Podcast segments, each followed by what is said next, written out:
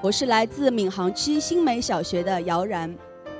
我今天讲述的是闵行区新美小学师德标兵孙玲玲老师的故事。我演讲的题目是《腾出花样精》。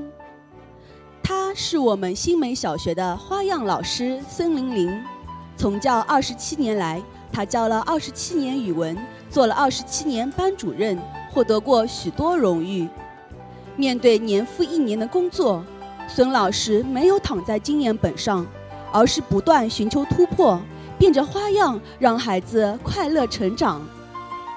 在岁月的磨砺中，孙老师深深感到，疼孩子是要用心的，疼孩子是要讲究艺术的。去年元旦，学校突发猩红热，孙老师班中的十多位孩子也纷纷中招，按规定。要在家中休养两个星期。电话里、微信里，孩子和家长们纷纷表达着焦虑。孙老师，我成绩跟不上同学了，我该怎么办呀？当天晚上，孙老师在班级微信群里发布了这样一条消息：“各位家长，晚上好，孩子生病了，大家都很着急。”但是我们还是要以孩子的健康为主，好好休息，多补充营养。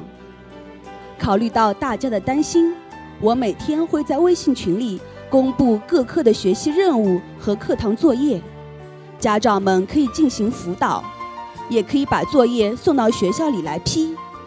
如果你们有什么困难，也可以由我来送作业辅导。亏损老师想得出。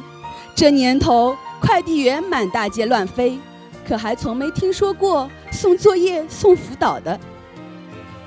在那段特殊的日子里，孙老师放学后的首要任务就是骑着他那辆自行车，一家一家的送作业。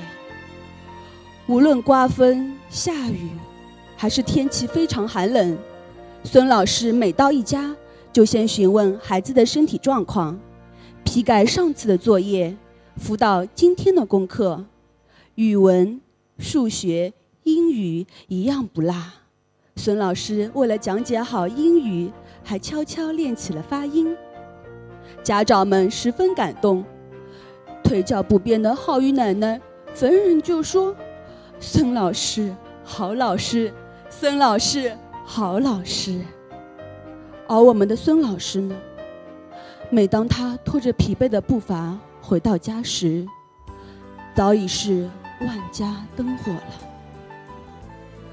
特殊时期，孙老师用自行车送着流动的藤，而对于特别孩子，孙老师又是如何去疼的呢？从小离异的小姨家庭，由于失去母爱，性格非常孤僻。孙老师送给他爱看的课外书。替他剪手指甲，帮他涂护手霜，而家住宝山的小叶每天要在闵行、宝山两地辗转两个多小时，而孙老师的办公室里总为他留着早餐和小点心。贪玩成性的小群常常不做作业，理由还非常充分：“老师，老师，我肚子痛。”而孙老师从来不在同学们面前揭穿他。而是送他看病，帮他辅导作业，还有小叶、小紫、小楚等等这些在别人眼中看来特别的孩子，孙老师都发扬着家访的传统。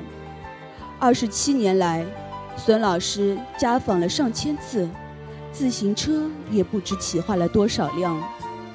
孙老师疼孩子，孩子也和孙老师特别亲近。